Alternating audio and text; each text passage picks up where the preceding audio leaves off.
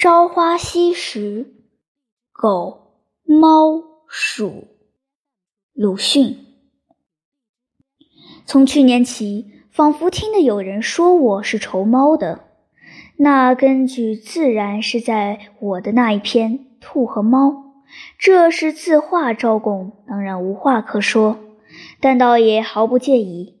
一到今年，我可很有点担心了。我是常不免于弄弄笔墨的，写了下来，印了出去。对于有些人，似乎总是搔着痒处的时候少，碰着痛处的时候多。万一不仅甚而至于得罪了名人或名教授，或者更甚而至于得罪了负有指导青年责任的前辈之流，可就危险已极。为什么呢？因为这些大角色都是不好惹的。怎地不好惹呢？就是怕要浑身发热之后，做一封信登在报纸上，广告道。看呐，狗不是仇猫的吗？鲁迅先生却自己承认是仇猫的，而他还说要打落水狗。这逻辑的奥义，即在用我的话来证明我倒是狗。于是，而凡有言说，全都根本推翻。即使我说阿尔德死三三见酒，也没有一字不错。这些既然都错。则绅士口头的“二二得七，三三见千”等等，自然就不错了。我于是就间或留心着查考他们成仇的动机。这也并非敢望学线下的学者以动机来褒贬作品的那些时髦，不过想给自己预先洗刷洗刷。据我想，这在动物心理学家是用不着费什么力气的。可惜我没有这学问。后来在谭哈特博士的《自然史底国民童话》里，总算发现了那原因了。据说是这么一回事：动物们因为要商议要事，开了一个会议，鸟、鱼、兽都集齐了，但是缺了象。大家议定派伙计去迎接他，蔫到了当着差使的揪的就是狗。我怎么找到那象呢？我没有见过他，也和他不认识。他问：“那容易。”大众说：“他是驼背的。”狗去了，遇见一匹猫，立刻弓起脊梁来。他便招待同行，将弓着脊梁的猫介绍给大家道：“象在这里。”但是大家都嗤笑他了。从此以后，狗和猫变成了仇家。日耳曼人走出森林，虽然还不很久，学术文艺却已经很可观。便是书籍的装潢、玩具的公尺，也无不令人心爱。独有这一篇童话却实在不漂亮，结怨也结得没有意思。猫的宫崎脊梁，并不是稀土冒充故意摆架子的，其究却在狗的自己没眼里。然而原因也总可以算作一个原因。我的仇猫是和这大大两样的。其实人情之变，本不必这样言。在动物界，虽然并不如古人所幻想的那样舒适自由。可是鲁苏做错的事总比人间少。他们视性任情，对就对，错就错，不说一句分辨话。城区也许是不干净的，但他们并没有自命清高。智禽猛兽以较弱的动物为饵，不妨说是凶残的吧。但他们从来就没有树过公理正义的旗子。是牺牲者，直到被吃的时候为止，还是一味佩服赞叹他们？人呢，能直立了，自然是一大进步；能说话了，自然又是一大进步；能写字作文了，自然又是一大进步。然而也就堕落，因为那时也开始了说空话。说空话尚无不可，甚至于连自己也不知道，说着唯心之论。则对于只能嗷叫的动物，实在免不得言后有扭捏。假使真有一位一视同仁的造物主，高高在上，那么对于人类的这些小聪明，也许倒以为多时。正如我们在万生园里看见猴子翻筋斗、木向请安，虽然往往破颜一笑，但同时也觉得不舒服，甚至于感到悲哀，以为这些多余的聪明倒不如没有的好吧。然而，既今为人，便也只好党同伐异，学着人们的说话，随俗来谈一谈，变一变了。现在说起我愁猫的原因来，自己觉得是理由充足，而且光明正大的。一，他的性情就和别的猛兽不同，凡不食雀鼠，总不肯一口咬死，定要尽情玩弄，放走又捉住，捉住又放走，直待自己玩厌了，这才吃下去。颇与人们的幸灾乐祸，慢慢的折磨弱者的坏脾气相同。二，他不是和狮虎同族吗？可是有这么一副媚态，但这也许是限于天分之故吧。假使他的身材比现在大十倍，那就真不知道他所取的是怎么一种态度。然而这些口实，仿佛又是现在提起笔来的时候添出来的。虽然也像是当时涌上心来的理由，要说的可靠一点，或者倒不如说，不过因为他们配合时候的嗷叫，手续竟有这么繁重，闹得别人心烦。尤其是夜间要看书、睡觉的时候，当这些时候，我便要用长竹竿去攻击他们。狗们在大道上配合时，常有闲汉拿了木棍痛打。我曾见大伯吕盖尔的一张铜版画上也画着这回事，可见这样的举动是中外古今一致的。自从那执拗的奥国学者弗罗特提倡了精神分析说。听说张世钊先生是一座新解的，虽然简古，可是实在难解的很。以来我们的名人名教授也颇有隐隐约约捡来应用的了。这些事便不免又要归宿到信誉上去。打狗的事我不管，至于我的打猫，却只因为他们嚷嚷，此外并无恶意。我自信我的嫉妒心还没有这么博大，当现下动辄或揪之秋，这是不可不预先声明的。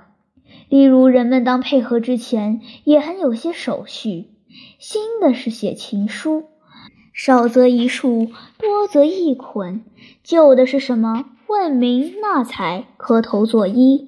去年海昌蒋氏在北京举行婚礼。拜来拜去，就十足拜了三天，还印有一本红面子的婚礼结文序论里，大发议论道：“平心论之，既名为礼，当比繁重，专图简易，何用礼为？然则视之有志于礼者，可以心矣，不可退居于礼所不下之庶人矣。”然而我毫不生气，这是因为无需我到场，因此也可见我的仇猫。理由实在简简单单，只为了他们在我耳朵边尽嚷的缘故。人们的各种礼仪，局外人可以不见不闻，我就满不管。但如果当我正要看书或睡觉的时候，有人来勒令朗诵情书，奉陪作揖。那是为自卫起见，还要用长竹竿来抵御的。还有平素不大交往的人，忽而寄给我一个红帖子，上面印着“为舍妹出阁，小儿玩音，敬请观礼或何地光临”这些含有阴险的暗示的句子，使我不花钱便总觉得有些过意不去的。我也不十分高兴，但是这都是近视的话。再一回忆，我的仇猫却远在能够说出这些理由之前，也许是还在十岁上下的时候了，至今还分明记得。那原因是极其简单的，因为它吃老鼠，吃了我饲养着的可爱的小小的银鼠。听说西洋是不很喜欢黑猫的，不知道可确。但爱伦坡的小说里的黑猫却实在有些害人。日本的猫善于成精，传说中的猫婆，那食人的残酷确实更可怕。中国古时候虽然曾有猫鬼，近来却很少听到猫的行妖作怪，似乎古法已经失传，老实起来了。只是我在童年总觉得它有点妖气，没有什么好感。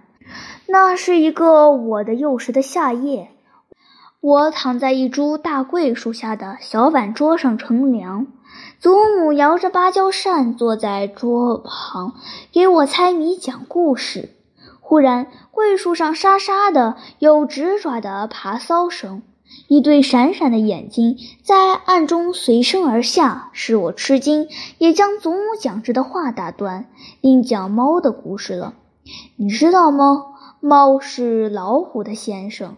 他说：“小孩子怎么会知道呢？猫是老虎的师傅。老虎本来是什么也不会的，就投到猫的门下来。猫就教给他扑的方法、捉的方法、吃的方法，像自己的捉老鼠一样。这些教完了，老虎想，本领都学到了，谁也比不过它了。只有老师的猫还比自己强。要是杀掉猫，自己便是最强的角色了。他打定主意，就上前去扑猫。猫是早知道它的来意的，一跳便上了树。老虎却只能眼睁睁地在树下蹲着。它还没有将一切本领传授完，还没有教给它上树，这是侥幸的。我想，幸而老虎很性急，否则从桂树上就会爬下一匹老虎来。然而究竟很怕人。我要进屋子里睡觉去了。夜色更加黯然，桂叶瑟瑟地作响，微风也吹动了。想来草席定已微凉，躺着也不至于烦得翻来覆去了。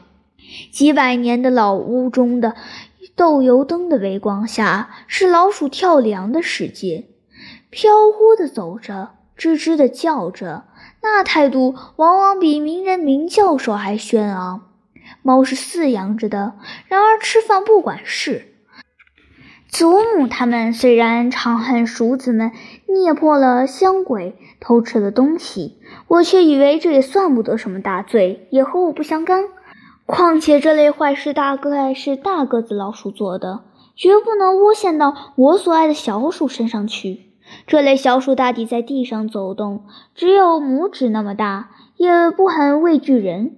我们那里叫它银鼠，与专注在屋上的伟大者是两种。我的床前就贴着两张花纸，一是八戒招赘，满齿长嘴大耳，我以为不甚雅观；别的一张老鼠成亲却可爱，自新郎新妇以至宾相宾客执事，没有一个不是尖腮细腿、像煞读书人的，但穿的都是红衫绿裤。我想，能举办这样大仪式的，一定只有我所喜欢的那些银鼠。现在是粗俗了，在路上遇见人类的银许一仗，也不过当做性交的广告看，不甚留心。但那时的想看老鼠成亲的仪式，却极其神往。即使是海昌讲事似的连拜三爷，他也未必会看得心烦。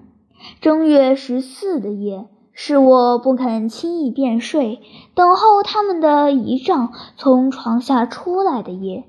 然而，仍然只看见几个光着身子的银鼠在地面游行，不像正在办着喜事。直到我熬不住了，泱泱睡去，一睁眼却已到天明，到了灯节了。也许鼠族的。昏夷不但不分请帖来收罗贺礼，虽是真的官礼，也绝对不欢迎的吧？我想，这是他们向来的习惯，无法抗议的。老鼠的大敌其实并不是猫。春后，你听到它喳喳喳喳喳的叫着，大家称为老鼠鼠铜钱的，便知道它的可怕的屠伯已经光临了。这声音是表现绝望的惊恐的。虽然遇见猫还不至于这样叫，猫自然也可怕，但老鼠只要窜进一个小洞去。他也就奈何不得，逃命的机会还很多。独有那可怕的屠伯蛇，身体是细长的，圆径和鼠子差不多。凡鼠子能到的地方，它也能到，追逐的时间也格外长，而且万难幸免。当数钱的时候，大概是已经没有第二步办法的了。有一回，我就听了一间空屋里有这种数钱的声音。推门进去，一条蛇伏在横梁上，看地上躺着一匹银鼠，口角流血，但两泪还是一起一落的。取来给躺在一个纸盒子里，大半天竟醒过来了，渐渐的能够饮食行走。到第二日，似乎就复了原。但是不逃走，放在地上也时时跑到人面前来，而且圆腿而上，一直爬到西科，给放在饭桌上，便捡吃些菜渣，舔舔碗沿；放在我的书桌上，则从容的游行，看见砚台便舔吃了沿着的墨汁，这使我非常惊喜了。我听父亲说过的，中国有一种墨猴，只有拇指一般大。全身的毛是漆黑而且发亮的，它睡在笔筒里，一听到磨墨便跳出来等着，等到人写完字套上笔，又舔进了砚上的余墨，仍旧跳进笔筒里去了。我就极愿意有这样一个墨猴，可是得不到。问哪里有，那里卖的呢？谁也不知道。为情聊胜无。这银鼠总可以算是我的墨猴了吧？虽然它舔吃墨汁，并不一定肯等到我写完字。现在已经记不分明，这样的大约有一两个月。有一天，我忽然感到寂寞了。真所谓若有所失，我的银鼠是常在眼前游行的，或桌上，或地上，而这一日却大半天没有见。大家吃午饭了，也不见他走出来。平时是一定出现的。我在等着，在等他一半天，然而仍然没有见。常妈妈，一个一向带领我的女工，也许是以为我等得太苦了吧，轻轻的来告诉我一句话，这即刻使我愤怒而且悲哀，决心和猫们为敌。他说。银鼠是昨天晚上被猫吃去了。当我失掉了所爱的，心中有着空虚时，我要充填以报仇的恶念。我的报仇就从家里饲养的一匹花猫起手，逐渐推广。至于凡是所遇见的猪猫，最先不过是追赶袭击，后来却愈加巧妙了。能飞时击中他们的头，或诱入空屋里面，打得他垂头丧气。这作战继续的颇长久，此后似乎猫都不来近我了。但对于他们纵使怎样战胜，大约也算不得一个英雄。况且中国毕生和猫打仗的人也未必多，所以一切韬略战绩，还是全都省略了吧。但许多天之后，也许已经经过了大半年，我竟偶然得到了一个意外的消息：那银鼠其实并非被猫所害，倒是它沿着长妈妈的腿要爬上去，被它一脚踏死了。这却是先前所没有料想到的。